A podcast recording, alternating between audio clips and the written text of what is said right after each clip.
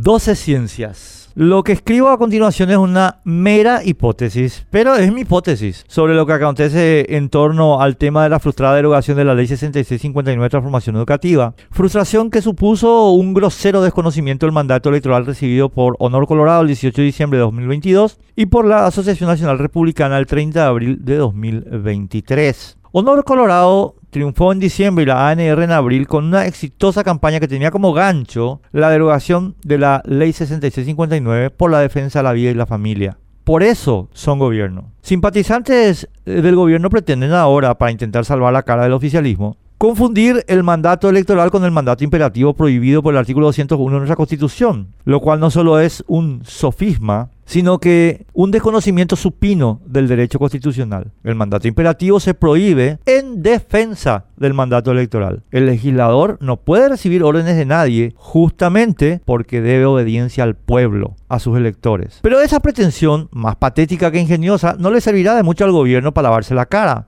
porque los que votaron por Honor Colorado y por la ANR, porque creyeron en su promesa, están simplemente desencantados, desilusionados, desengañados, y eso no se arregla alegando disparates. Pero el gobierno ya sabía eso. Al menos desde que apareció la famosa adenda a la ley 6659, que, como explicaron acabadamente cada uno por su cuenta, los senadores Katia González y Gustavo Leite, no modifica ni una coma de dicha ley porque no satisface los requerimientos de su artículo 25 Punto 2. La adenda fue, pues, desde el primer instante, una maniobra pensada para lograr que la mayor cantidad posible de senadores pisotee el mandato electoral de derogar la ley 6659 con la conciencia tranquila.